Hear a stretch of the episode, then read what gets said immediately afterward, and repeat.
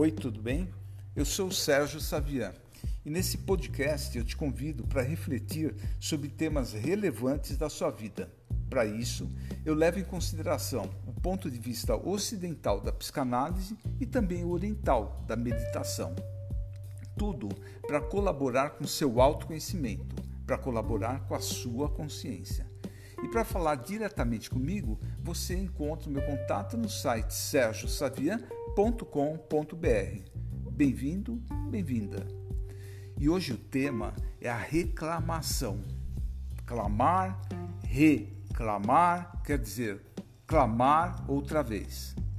O bebê chora, clama por alimento quando está com fome, por cuidados, quando está incomodado, por atenção. E se não for assistido no que precisa, ah, costuma abrir a boca, chorar, berrar.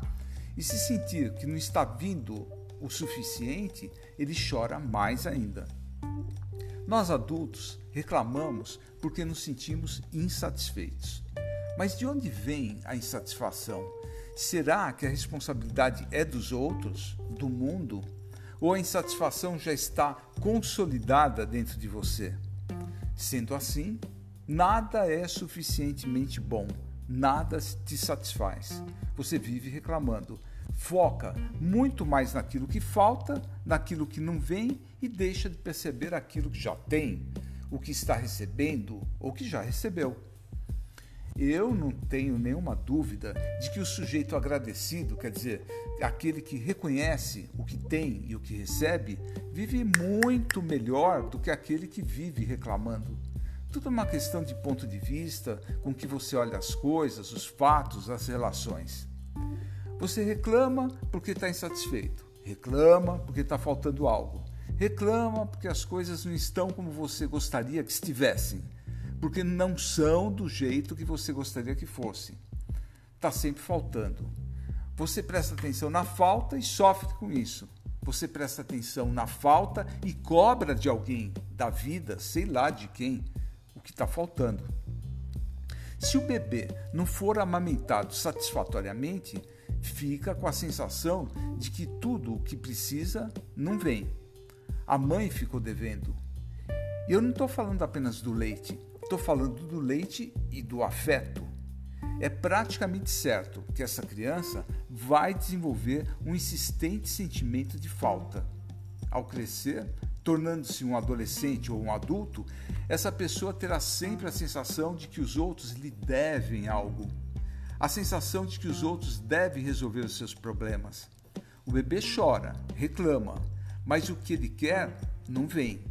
Mais tarde, ele vai projetar nos outros a mãe que não o atendeu. Essa é uma possibilidade. Também pode acontecer que o bebê ou a criança receba mais do que realmente precisa. Nesse caso, ela fica mal acostumada e pode desenvolver uma personalidade VIP. Quer dizer, mesmo que tenha o necessário, está sempre clamando ou reclamando por mais. Você conhece alguém assim? É o famoso filhinho da mamãe, que quer privilégios, quer ser diferenciado, ser atendido de prontidão. Ele não se sente igual aos outros, é especial, é VIP. Bom, vamos falar do parto. No parto natural, a mãe e o bebê devem fazer sua parcela de esforço para que ele nasça. Antigamente se usava o fórceps para tirar o bebê. Hoje usa-se e abusa-se da cesárea. Em ambos os casos, o bebê não vivencia a batalha pela vida. Só para constar, o Brasil é campeão de cesáreas. O que não se entende é que isso pode ser o início de uma personalidade muito dependente e sem autonomia. Você não faz o esforço natural. Alguém te proporciona um nascimento sem esforço e você começa a vida achando que tudo lhe é dado de graça.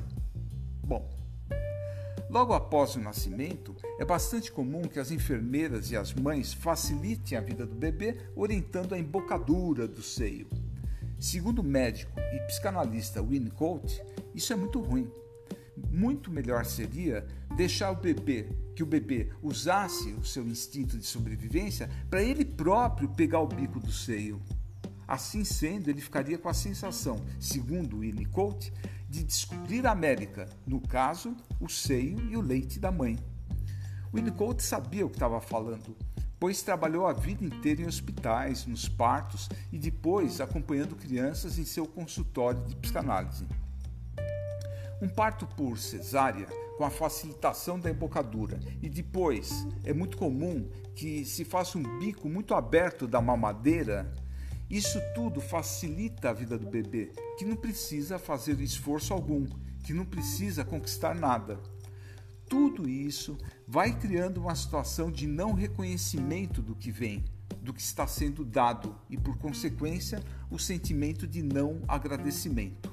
Afinal de contas, é, para que você tenha o sentimento de gratidão, primeiro você precisa reconhecer o que está tá recebendo algo. Mas se tudo vem sem esforço, você acaba não se dando conta de que está recebendo alguma coisa e por isso não consegue se sentir grato. Pode ser até que você seja um cara educado, que agradeça por educação ou por gentileza, agradece formalmente, mas não se sente realmente grato. Ao contrário disso, tem sempre o sentimento de que o que veio não é o suficiente, de que alguém, o mundo ou sei lá, a existência não te proporcionou o que você merece. Daí você vai crescendo e talvez tenha pais que não prestaram a devida atenção em você e no seu desenvolvimento. Pode ser que seus pais estavam demasiadamente ocupados com outras coisas pais que trabalham muito, pais narcisistas, pais que não têm tempo nem saco de acompanhar o desenvolvimento dos seus filhos. Prestam atenção somente no lado material da vida e não sabem nada da subjetividade da vida. É bastante comum também terceirizar a educação, contratando profissionais para cuidar do seu filho. A babá, o terapeuta, fono, um monte de coisa para substituir a sua presença como pai, como mãe. Quer dizer, é, tem pais que não têm ideia do que seus filhos pensam e sentem. Não, não param para observar realmente a, a essa subjetividade infantil. Daí, outra vez fica faltando, faltando atenção. Uma falta que vai se repetir neuroticamente por toda a vida. Uma falta que será projetada na relação que você tem com, com o mundo, com as pessoas, na vida adulta. Pode ser também que você tenha tido pais superprotetores, que não confiaram nas suas capacidades de crescimento e amadurecimento. Pais muito medrosos, que não permitiram que você errasse para depois acertar. Pais que não permitiram que você caísse para aprender a se levantar. Daí você criou uma personalidade dependente, esperando sempre que a ajuda venha de fora você não aprendeu a resolver seus próprios problemas. Você não se desenvolveu como uma, como uma pessoa responsável por si mesma. Existem pais que insistem em infantilizar seus filhos. Eles querem ser os fodões da história. De alguma forma, o amadurecimento dos filhos não lhes interessa. É até uma ameaça para o seu ego. Eles não incentivam seus filhos a batalhar e atrás do que querem, não incentivam os filhos a serem o que realmente são. Não incentivam seus filhos a encontrar seus próprios talentos. Só veem defeitos, fragilidades e não qualidades. Tudo isso vai te colocando numa posição de bebê para o resto da vida. Um bebê pidão, reclamão, com o chapéu na mão, pedindo, achando que a solução está sempre fora de si, não se sentindo capaz de enfrentar a vida por si mesmo. E na vida, o tempo todo, você se depara com dois lados: o problema e o não problema. Bom, o problema já foi criado, já está estabelecido dentro de você. E outros problemas virão com certeza. Assim é uma ilusão achar que você poderia ter uma vida sem problemas. Então, se você aceitar que é assim mesmo, que os problemas existem, você vive muito melhor. Alguns problemas são passíveis de serem resolvidos, outros não. De toda forma, você não fica esperando que alguém venha sempre te dar a mão, te motivar, te apoiar, te levantar, te consolar. Você para de responsabilizar os outros por isso. Eu conheço muitas pessoas que falam assim: ah, algumas mulheres, meu marido não, não me motiva para eu encontrar o meu próprio caminho profissional. Ah, os meus pais não, não, não me motivam. Pô, mas é, é esperar do outro. A motivação, tudo está em se encontrar essa motivação dentro de você mesmo. Pais que são mais conscientes ensinam os filhos a lidar com a falta, com as restrições, com as diversidades.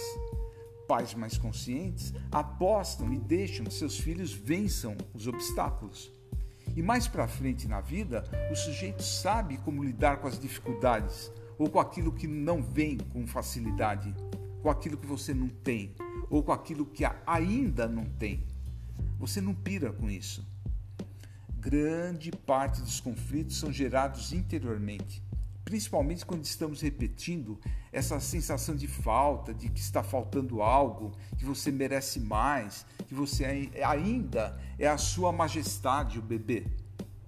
Ah, mas como sair disso?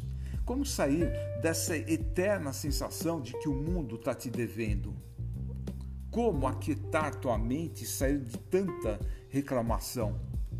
Bom, primeiro é preciso entender a sua história entender o que aconteceu com você, compreender como se formou essa personalidade tão insatisfeita.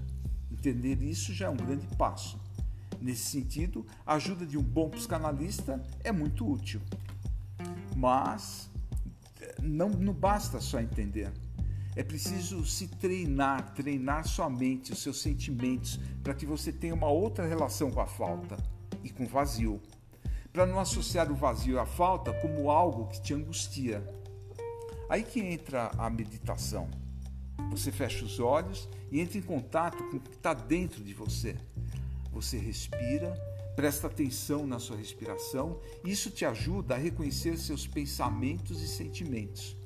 No início pode ser bem difícil, porque tem muita angústia aí dentro.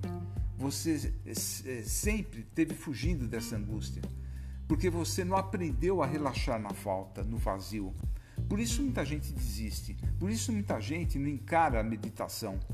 Tem medo do vazio, tem medo da falta, tem medo da angústia que está dentro.